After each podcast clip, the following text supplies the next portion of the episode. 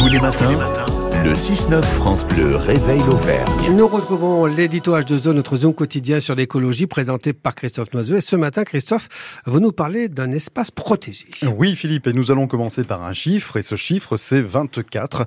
24, c'est désormais le nombre d'ENS, espaces naturels sensibles, si vous préférez, géré par le conseil départemental du Puy-de-Dôme, avec la création de l'espace naturel sensible du Puy-Giroux, espace qui a vu le jour grâce à la commune de Romagna qui a porté cette initiative. C'est quoi un espace naturel sensible Les espaces naturels sensibles visent à préserver la qualité des sites, des paysages, des milieux et habitats naturels créés par les départements, mais aussi portés euh, auprès des départements par des collectivités locales, communes, communautés de communes. Ils permettent d'élaborer et de mettre en œuvre une politique de protection, de gestion, de mise en valeur et de pédagogie à destination du grand public.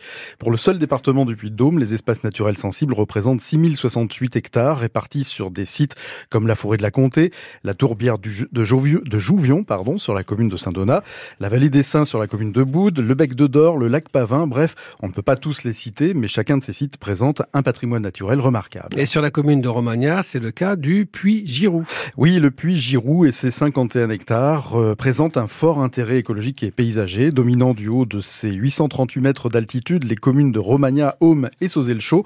Le puits Giroux est vieux de 16 millions d'années et témoigne de l'activité volcanique de la chaîne des puits.